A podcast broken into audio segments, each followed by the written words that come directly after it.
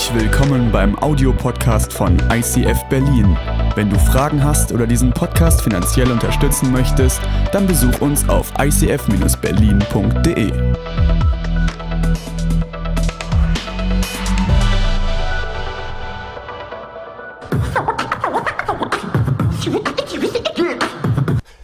Beatbox. Wir haben das heute Beatbox genannt, weil Johannes der Täufer heute ein bisschen dran ist. Der war am Anfang gar nicht Täufer, er war nur der Johannes, der Johannes aus irgendeinem kleinen, winzigen Gebirgsdorf. Aber das, was er zu sagen hatte, war mindestens genauso geiler Beat. Ich möchte euch ein bisschen reinnehmen in die Story von Johannes, weil Johannes ein besonderer Typ ist und ich glaube, dass niemand mit Johannes gerne tauschen möchte. Das ist eigentlich so eine richtig tragische Figur in der gesamten Bibelgeschichte. Johannes äh, ist ein na, hört mal selber. Ich habe eine Bibelstelle mitgebracht. Da ist Johannes noch nicht auf der Welt, aber man merkt schon, der ist in irgendeine komische, eigenartige Familie reingewachsen.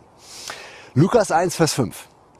Zu der Zeit des Herodes, des Königs von Juda, lebte ein Priester von der Ordnung Abia, das ist irgendeine Ordnung, genau, mit Namen Zacharias. Und seine Frau war aus dem Geschlecht Aaron und hieß Elisabeth. Okay, das war der erste Hinweis zu Johannes. Sein Vater ist Priester. Vielleicht kennst du so Kinder, Pastorenkinder. Manchmal haben die es nicht leicht, weil die Eltern so hohe Anforderungen an sie haben. Ne? Aber weiter, ne? Lukas 1, Vers 36. Und siehe, Elisabeth, deine Verwandte, ist auch schwanger mit einem Sohn in ihrem Alter und ist jetzt im sechsten Monat, von der man sagt, dass sie unfruchtbar sei. Ich habe den total aus dem Zusammenhang gerissen, aber das ist fast überhaupt nicht schlimm, denn ich erkläre dir jetzt, aus welchem Zusammenhang. Maria, das ist die Mutter von Jesus, und Elisabeth, das ist die Mutter von Johannes, die waren verwandt miteinander.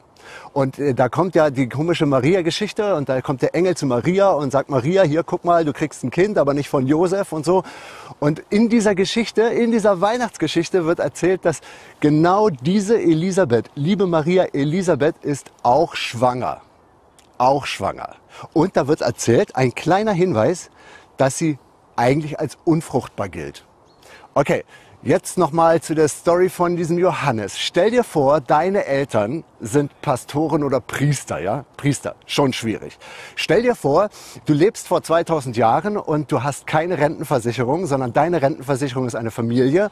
Das bedeutet für eine Familie, die keine Kinder haben kann, weil sie als unfruchtbar gilt, ist das was, das ist wie ein Fluch. Ja, das ist wie ein Fluch. Du hast keine Versicherung für später. Du hast niemanden, der dich versorgt, wenn die Knochen schwer werden und der Husten kommt. Und es ist dann eigentlich ist, das ist ein verfluchter Priester und er, er kriegt keine Kinder. Ja. Und jetzt kommt die Elisabeth, die auch schwanger ist.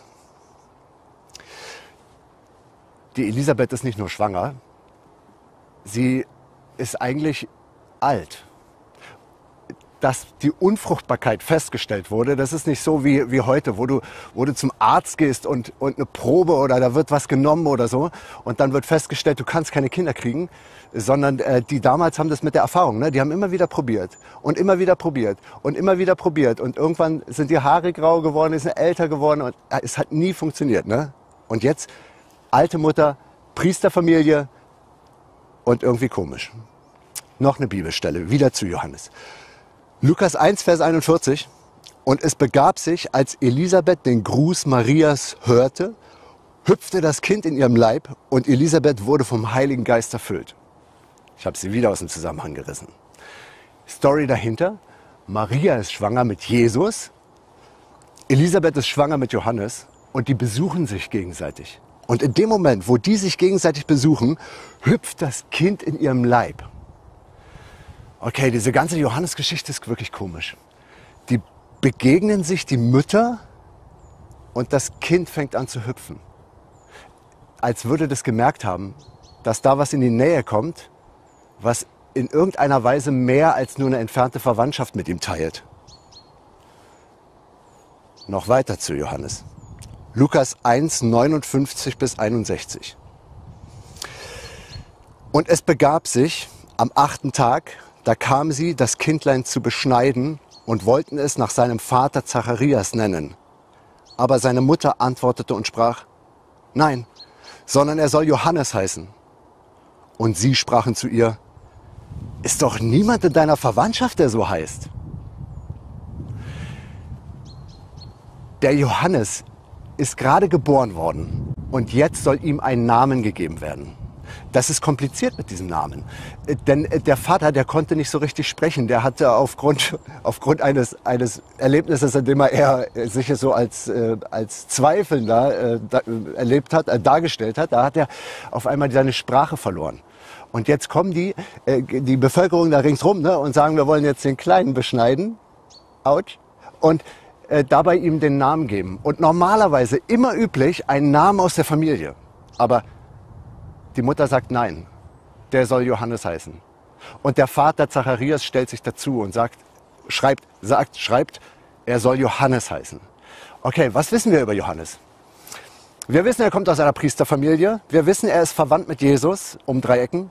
Wir wissen, seine Mutter ist eine sehr spätgebärende.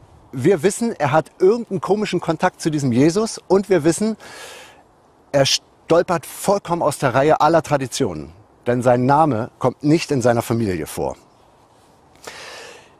Ich weiß nicht, ob ich da bereits etwas entdecke, was, ich, was, was viele Menschen wahrscheinlich schon irgendwie haben. Also dieses außergewöhnliche Sein, dieses Ich habe etwas, was kein anderer hat, ich habe etwas, was mich vielleicht sogar unangenehm von anderen unterscheidet. Ich bringe etwas aus meiner Familie mit, für das ich mich nicht rühmen kann, das eine, eine kleine eine kleine Besonderheit, für die ich mich manchmal vielleicht sogar schämen kann. Und äh, der Johannes, der macht das weiter. Ne? Der wird erwachsen, der wird groß. Vielleicht hat er immer wieder mal diesen Jesus getroffen. Jedenfalls, er ist so ein richtiger Freak, ja, der, der hat Überzeugungen und dann lebt er in der Wüste. Er ist ein Naziräer. Er hat versprochen, sein ganzes Leben Gott zu geben. Er trägt ein Kamelhaarmantel. Er, er, er isst wilden Honig und, und Bienen und, und er ist Heuschrecken und das ist ein krasser Typ. Und er hat, er hat Überzeugungen.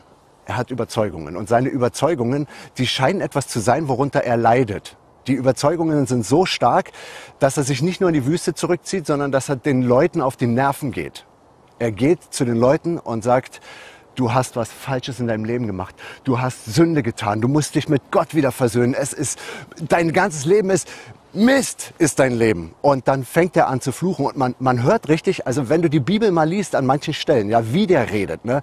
Er nennt sie ihr Schlangenbrut. Äh, für die damaligen Verhältnisse ein eher wirklich deftiges Wort. Man möchte es, also ein vergleichbares deutsches Ding ähm, Nein, sage ich nicht. Nein, sage ich nicht. Aber ein heftiges Schimpfwort, ja. Und äh, dann ist der Johannes ein bisschen umstritten. Äh, du kannst in der Wikipedia lesen, ja. Man weiß bis heute nicht genau, wo Johannes eigentlich getauft hat. Zum Beispiel in Markus 1, 3 bis 5, da tauft er in der Wüste von Judäa. In, ähm, äh, in der Wüste am Jordan, ja. In der Wüste von Judäa tauft er in Matthäus 3, Vers 1, ähm, in Johannes 1 tauft er in der Nähe von Bethanien, jenseits des Jordans. Und in Johannes 3 ist er bei Änon. Äh, in, man weiß es bis heute nicht. Ja? Man kloppt sich darum. War, also offenbar war der unterwegs. Wie jemand, der rastlos ist. Der Johannes ist ein krasser Typ. Okay. Ich glaube, ich habe jetzt genug über Johannes erzählt, wie der, wie der groß geworden ist. Seine Familie, die ihm immer vielleicht auch ein besonderes Gen mitgegeben hat seine Art und Weise zu leben, seine, seine Probleme vielleicht sogar. Ich denke, der hatte kein einfaches Leben. Es ist eine absolut tragische Gestalt. Und dann erfährt er etwas, was, was, wie soll man sagen, er kann seinen Mund in der entscheidenden Stelle nicht halten. Und weil er zu, einem, zu dem damaligen Herrscher sagt, du hast die falsche Frau geheiratet, du bist fremd gegangen, wegen dieser Worte, weil er seinen Mund nicht halten kann, deswegen kommt er ins Gefängnis. Er kommt ins Gefängnis und wird dort einfach, er liegt dort als ein Prophet aus der Wüste, als der Prophet, der Jesus taufen durfte, aus der, der in, in ihm drin streitet sich alles. Er ist, un, er ist einfach ein zerrissener Mensch. Er passt in keine gesellschaftliche Schicht. Er ist ein Außenseiter, der den, es ist ein gigantischer Typ. Ich wäre ihm gerne begegnet. Und dort in diesem Gefängnis wird er später geköpft. Aber als er noch im Gefängnis sitzt, da stellt er eine Frage. Und die Frage, die ist was Besonderes. Ich lese sie mal vor. Matthäus 11, 2 bis 3. Als aber Johannes im Gefängnis von den Werken Christi, von dem, was Jesus getan hat, hörte, sandte er seine Jünger und ließ ihn fragen, bist du es, der da kommen soll, oder sollen wir auf einen anderen warten? Ich glaube, das ist etwas, was den Johannes so doll charakterisiert wie kaum ein anderes Ding, was ich bisher genannt habe. Diese Frage, hat sich das alles gelohnt? Hat es sich gelohnt, dass ich aus einer Freakenfamilie komme? Hat sich das gelohnt, dass ich meinem Leben Gott geweiht habe, dass ich durch die Wüste gelaufen bin, dass ich, dass ich von Heuschrecken und Honig gelebt habe, dass ich als abgestempelter Freak in der Wüste geschrien habe? Hat sich das gelohnt, dass ich meinen Mund nicht gehalten habe, sondern die Leute einfach angegangen bin, angegangen bin und ihnen immer wieder gesagt habe, sie müssen ihr Leben? Habe ich mich vielleicht zu weit aus dem Fenster gelegt? Hat sich das gelohnt? Für was habe ich das getan?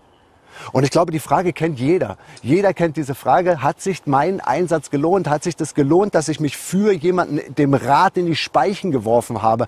Hat sich das gelohnt, dass ich diese Frage, die so quälend im Hintergrund steht, hinter all deinen Handlungen, wo du deinen Selbst hinterfragst, deinen Charakter hinterfragst, wo du, wo du all deine Biografie hintergefragst, hat sich das gelohnt?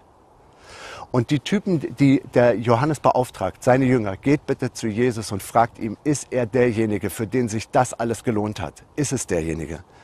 Und die Antwort von Jesus ist hart, schön, merkwürdig. Hört sie mal an, Matthäus 11. Als sie fortgingen, fing Jesus an, zu dem Volk von Johannes zu reden. Was seid ihr hinausgegangen in die Wüste zu sehen? Wolltet ihr ein Rohr sehen, das der Wind hin und her weht? Oder was seid ihr hinausgegangen zu sehen? Wolltet ihr einen Menschen in weichen Kleidern sehen? Siehe, die, weichen Kle die weiche Kleider tragen, sind in den Häusern der Könige. Oder was seid ihr hinausgegangen zu sehen? Wolltet ihr einen Propheten sehen? Ja, ich sage euch, er ist mehr als ein Prophet. Dieser ist's, von dem geschrieben steht. Siehe, ich sende meinen Boten vor dir her, der deinen Weg vor dir bereiten soll. Wahrlich, ich sage euch, unter allen, die von einer Frau geboren sind, ist keiner aufgetreten, der größer ist als Johannes der Täufer. Das ist das Urteil, was Jesus über Johannes spricht. Hat sich das alles gelohnt? Und jetzt sind wir wieder bei dir. Hat sich das alles gelohnt? Hat sich dein Leben bisher gelohnt oder oder stellst du dich selbst in Frage? Welches Urteil wird Jesus über dich sprechen? Wenn er so schon über Johannes redet, wie wird er über dich reden? Wenn er ein Mensch ist, wenn Jesus ein Mensch ist, ein Gott ist, der all das sieht, was um dich rum passiert, der all das wahrnimmt, was, was so in deinem Leben so da ist. Weißt du, dieser quälende Moment, in dem Johannes dort sitzt und sich sein ganzes Leben in Frage stellt. Ich glaube, du kennst das in den Momenten, in denen du, in denen du sagst, ich bin vielleicht auf dem falschen Pfad. Ich habe alles, was ich bisher gemacht habe, falsch gemacht. Ich habe mein Geld falsch investiert. Ich habe auf die falschen Freunde gehört. Ich habe die falsche Frau geheiratet.